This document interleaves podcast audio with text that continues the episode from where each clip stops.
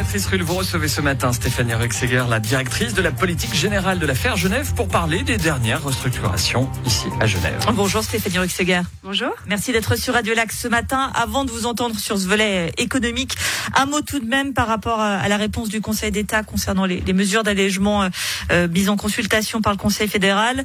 Le Conseil d'État genevois qui veut donc une fin totale, une levée totale des restrictions, sauf euh, concernant le masque dans certains lieux, notamment euh, les transports ou encore les commerces. C'est une bonne réaction pour vous? Oui, alors tout à fait, c'est le même positionnement que l'on avait euh, rendu. On a donc euh, auditionné, entendu les différentes fédérations membres de l'Union des associations patronales genevoises, et ça va exactement dans le sens des réponses qu'on nous a rendues, notamment pour le commerce, parce que le commerce est effectivement assez inquiet de, de la suppression du port du masque et ils estiment que le port du masque peut encore rassurer euh, quelques clients pendant quelques temps en tout cas. Réponse définitive sur euh, ces à prévoir donc euh, mercredi prochain de la part du Conseil fédéral. Revenons donc à cette situation économique avec ces mauvaises nouvelles qui s'accumulent depuis le début de l'année à Genève, fermeture de Pimkelak Prai, procédure de faillite pour l'électricien Badel, tension autour des livreurs Smooth. À cela s'ajoutent les faillites d'entreprises qui ont fortement augmenté en janvier en Suisse au niveau national, plus 28% sur un an.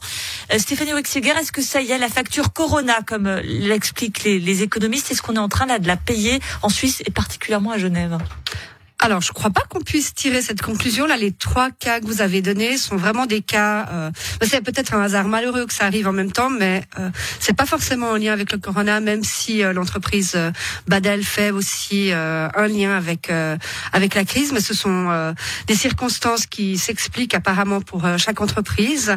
Et nous, ce que l'on voit, en tout cas au niveau de l'affaire pour le moment, c'est qu'on ne constate pas d'augmentation des faillites. Ça va plutôt bien. Euh, les gens continuent à créer des entreprises, donc euh, on verra peut-être avec la fin des mesures, il y aura certainement un petit effet retard. Il y a eu euh, les mesures Corona ont eu un effet un petit peu peut-être anesthésiant. L'effet boomerang finalement.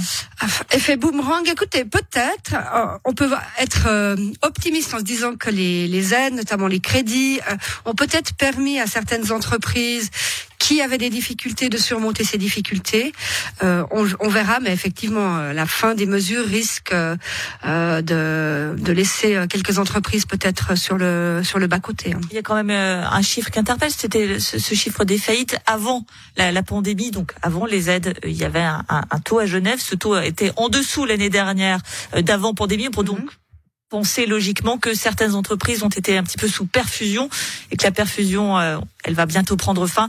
Et voilà. forcément, il va y avoir une, répercussion. Il peut y avoir un effet retard, effectivement, mais de nouveau, il peut aussi y avoir un effet euh, où la perfusion a fonctionné et a peut-être permis à certaines entreprises qui euh, traversaient des difficultés de les surmonter. On verra. Euh, effectivement, on s'attend à ce que les faillites euh, reprennent leur cours euh, normal. Enfin, c'est la vie économique, elle est faite comme ça, hein, de, de faillite et de création d'entreprises. On verra, mais on va dire que la situation est quand même relativement très optimiste finalement. pas très optimiste. Il y quand même une vraie angoisse hein, quand il y a deux ans il y a eu cette fermeture. Ah mais bien sûr. Hein.